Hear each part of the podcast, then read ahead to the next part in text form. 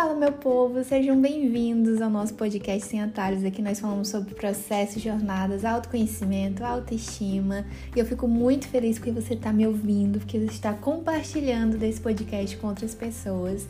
O episódio de hoje está muito bom, então, sem mais delongas, pega aquela louça que você tem para lavar enquanto você me ouve, prepare um chocolate quente, um chá e vamos bater um papo. Bom, esse com certeza é um dos meus episódios preferidos, porque o tema que eu vou falar aqui, apesar de ser delicado, é extremamente necessário. E eu já sabia que falaria sobre isso, mas na terça, por coincidência, eu estava assistindo um quadro no canal da Natália Arcuri, onde ela entrevistava a Bela Gil. Eu acho que vocês sabem quem é Bela Gil, ela é muito conhecida aí na culinária saudável. E enquanto elas conversavam, a Nath perguntou: Bela, você já se pressionou ou se sentiu pressionada com todos os papéis que você exerce? E ela respondeu: Bom, eu sou uma pessoa que era regida pela culpa. Ócio para mim era um grande problema. Eu passei 30 anos da minha vida convivendo com isso. Hoje eu fiz as pazes comigo mesma. E a Natália pergunta naquele momento como que a chave virou. E ela fala que isso só aconteceu quando ela começou a escrever a dissertação de mestrado que falava sobre o trabalho doméstico não remunerado. E ela falou sobre entender o valor que esse trabalho tem para a economia e a economia absurda que ele gera para o mundo. Só depois disso que ela passou a valorizar o que ela fazia e entendeu que a culpa era a maior vilã para a autossabotagem, porque a partir do momento que ela se sentia culpada, ela permanecia no mesmo lugar de depreciação ou de não enxergar valor em tudo que ela praticava. E, gente, o boom que isso deu na minha cabeça foi surreal, porque isso é uma realidade tão preocupante, carregar a culpa por coisas desnecessárias e viver nesse ciclo de repetição que parece não ter fim. E nem sempre a gente percebe o quanto isso se torna uma prisão na nossa vida. Até que num determinado dia você para e pensa consigo mesma: Nossa, eu já recomecei tantas vezes, já foram tantas tentativas, mas parece que eu sempre volto para o mesmo lugar. Você se sente assim? Então eu te digo com toda certeza que esse episódio é para você. A verdade é que esse sentimento de culpa que a Bela falou e que muitas de nós sentimos sustenta um comportamento chamado autossabotagem. E essa culpa, em muitos casos, não vem de algo lógico ou real, que de fato seja. Mas apesar disso, gera uma frustração enorme na nossa vida. E o que é a autossabotagem que eu estou falando? Autossabotagem significa uma série de comportamentos que nós criamos, nós mesmas criamos, problemas que nos impedem de atingir um objetivo com pensamentos negativos, que por mais que sejam inconscientes, eles acabam agindo no sentido contrário aos nossos sonhos. Então é como se você quisesse muito chegar num lugar, mas você mesma coloca problemas no meio dessa caminhada para que você não chegue. Se eu pudesse descrever a autossabotagem numa frase, eu diria que é o comportamento onde você age como se fosse inimiga de si mesma. E aí você me pergunta quando que isso se originou e acabou virando uma bola de neve. Lá atrás você teve um núcleo familiar, e nesse núcleo você construiu a sua percepção de mundo e a percepção de si mesma. Quando você é criança, você não tem noção de quem você é, você não tem a ideia formada de quem você é. E aí você passa a se olhar pelo olhar do outro, você passa a se enxergar da forma que o outro te enxerga. E infelizmente, com todos os casos que eu já ouvi, eu seria hipócrita de dizer que isso não influencia durante a nossa vida. Então, muitas coisas que a gente constrói, a gente precisa desconstruir ideias e crenças erradas. Junto com todas as influências negativas, vem também os traumas, os traços de personalidade, uma criação rígida demais. E mesmo sem saber e sem querer, muitas vezes essas pessoas acabaram gerando em nós sentimentos de culpa, rejeição, abandono, inferioridade, dentre tantas outras coisas. E como saber se você está sendo movida por esse sentimento e praticando autossabotagem? 1. Um, você sempre vê o lado negativo das coisas. Um dos principais sintomas da autossabotagem é olhar sempre para o lado negativo de cada situação. Isso faz com que a pessoa não aproveite as conquistas, não veja o progresso dela, não acredite nas coisas boas que acontecem na vida. É como se a alegria fosse mau presságio. E o que, que é isso? É como se todos os momentos que você vive, em que você se sente feliz, você pensasse: cara, eu tô feliz demais, alguma coisa ruim vai acontecer. Você sempre espera o pior. Sem contar que olhar sempre para o lado ruim gera perda de foco. E isso faz com que o autossabotador ele não direcione a atenção que precisa ser direcionada de forma adequada.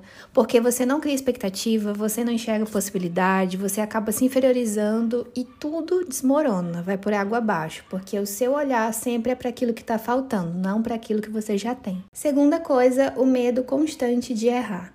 Se eu pudesse descrever o medo também, eu diria que ele é o maior sabotador de sonhos que existe, porque ele te impede de buscar o que você quer e ele te impede de conquistar cada vez mais coisas. Até certo ponto, a gente precisa entender que o medo pode ser sim saudável, porque é a presença dele que vai te fazer evitar certas coisas que são arriscadas para você mas nem sempre esse risco e esse perigo são de fato reais. E o sujeito que se auto-sabota é vencido pelo medo, pelo medo de errar, pelo medo de não agradar todo mundo. E isso faz com que muitas vezes ele perca oportunidades por ele achar que não é capaz de assumir uma responsabilidade ou por ele não se sentir digno de assumir. E isso acaba afetando não só o relacionamento consigo mesmo, mas também com outras pessoas. Terceiro ponto, você vive adiando tudo que é importante. Quem nunca ouviu ou principalmente falou uma dessas frases? Ai, vamos deixar para depois? Ou então, ah, eu faço amanhã, ainda tem tempo. Ou então, uma das mais famosas. Só mais cinco minutos, daqui a pouco eu desligo o despertador e levanto. A procrastinação é um sinal clássico da autossabotagem e eu arrisco dizer que é o mais comum dentre as pessoas que auto se sabotam, porque deixar tudo para a última hora vai afetar demais tanto a tua produtividade como o teu progresso como pessoa e profissional.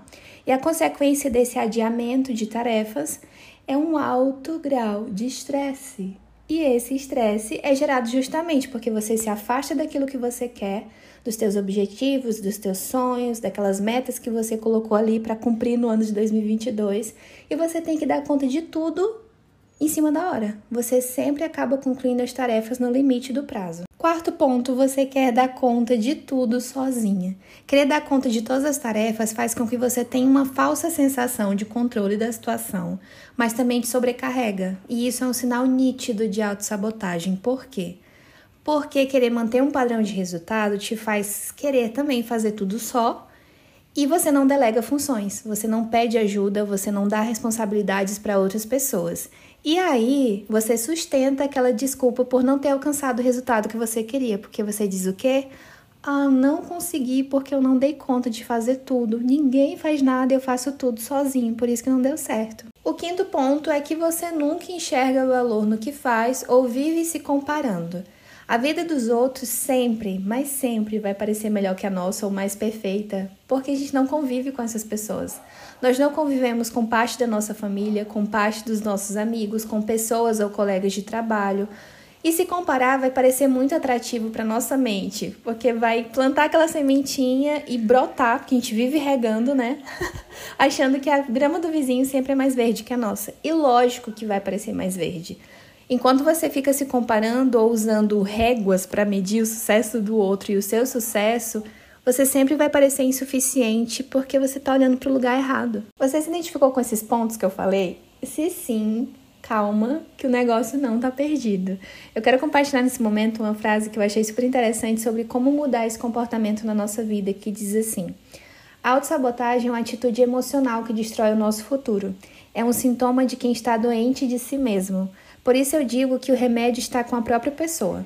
Só ela pode se curar a partir do momento em que ela admite que está doente, e nem sempre você vai conseguir se curar sozinha. Talvez você precise de uma orientação, de terapia ou até de auxílio de alguém próximo. Sempre ao final dos podcasts eu deixo alguns conselhos para você praticar e exercitar aí no teu dia a dia, e hoje não vai ser diferente. Uma das coisas que eu considero mais importantes para vencer a autossabotagem é que você marque um encontro. E eu não estou falando de outras pessoas, eu estou falando com você mesma. Quando você olha para si e investe na tua autoestima, você começa a enxergar valor em ser você. E eu não sei se você tem dificuldade de saber quem é, mas se sim, pega uma folha de papel, uma caneta, separa um tempo para ficar sozinho e começa a escrever a tua história. Lembra de quando você era criança, das coisas que você gostava, dos sonhos que você tinha, das dificuldades que você venceu durante a vida, das coisas que você conquistou, daquilo que você aprendeu. Olhar para o lado acaba dificultando o nosso foco. E esse é o próximo ponto que eu gostaria de falar com vocês, sobre a importância de ter prioridades. Escreva no papel quais são as suas maiores prioridades de vida. Cola isso num lugar que você possa visualizar todos os dias. É fácil perder de vista as nossas prioridades, por isso eu te aconselho a investir tempo nelas. E lembrar de uma coisa: tudo que não está nessa lista, tudo que não pertence às suas prioridades, não vale o seu tempo. Você vai conseguir chegar onde quer, mas você precisa saber onde quer chegar para que isso aconteça. Algo que eu considero essencial é que você comece a se questionar. Nós passamos muito tempo dos nossos dias vivendo no automático e repetindo comportamentos e a gente nem se pergunta o porquê. Então, a partir de agora, todas as vezes que você se vê fugindo de alguma coisa, se comparando ou até inundada por pensamentos negativos, se questione. Pergunte a si mesma três coisas: Por que, que eu estou pensando nisso? Ou será que essa é uma ideia minha ou de outra pessoa? Será que isso é verdade ou uma mentira que foi repetida tantas vezes que se tornou verdade? Faça isso e você vai perceber que, na maioria das vezes, o que seus pensamentos dizem sobre você não são de fato quem você é. E por último, mas não menos importante, entenda que a ação é sua maior aliada. Não perca tempo com milhares de planos e detalhes que vão te atrasar. Você vai ver que depois que começar a fazer, vai ser muito mais fácil de ajustar e melhorar a sua atividade. Você só vai descobrir o que gosta, o que prefere fazer, o que progrediu, se você estiver caminhando, um passo de cada vez, e esses pequenos passos vão te tirar do lugar, vão te fazer chegar longe.